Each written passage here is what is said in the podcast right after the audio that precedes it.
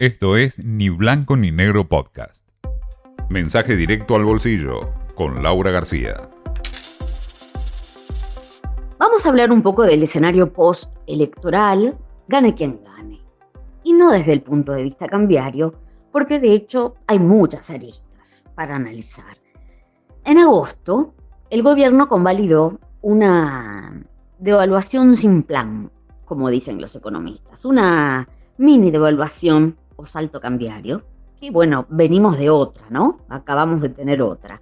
Después, para tratar de suavizar un poco el impacto de esa suba de la divisa, hubo un montón de egresos para el Estado.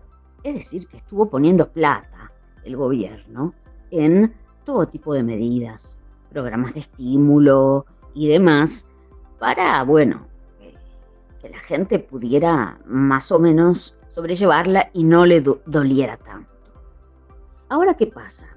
La plata sale, pero deja de entrar. Y acá nos encontramos con un gran desorden fiscal, que es el problema que vamos a tener en adelante, porque por un lado convalidamos una actualización cambiaria, pero por el otro quisimos como tapar lo que habíamos decidido con un montón de medidas que implicaban un impacto fiscal enorme. Entonces, ¿qué pasa? Se calcula que vamos a terminar el año con un déficit fiscal primario del 3% del PBI más o menos, muy lejos del 1,9% que le prometimos al FMI.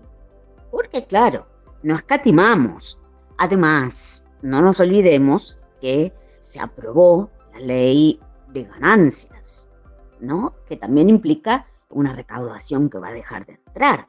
De hecho, se estima que solo 1% de los trabajadores va a pagar ganancias. Entonces, bueno, eh, tenemos un, un gran desbarajuste fiscal que obligaría, al haber menos ingresos, a bajar drásticamente el gasto, cosa que es muy difícil, que no se da automáticamente, porque entre menos plata, y más difícil todavía cuando uno no tiene acceso a financiamiento.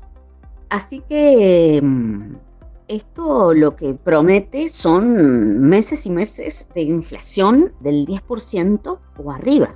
Así que bueno, ese es uno de los puntos a tener en cuenta de la escena postelectoral, ¿no? El tema fiscal, que se quiso blanquear un poco a la fuerza, ¿no? Porque no quedaba otra, la cuestión cambiaria, y a la vez se pretendió que la gente no lo sintiera demasiado. Y para eso se provocó un desequilibrio fiscal que va a tener sus consecuencias.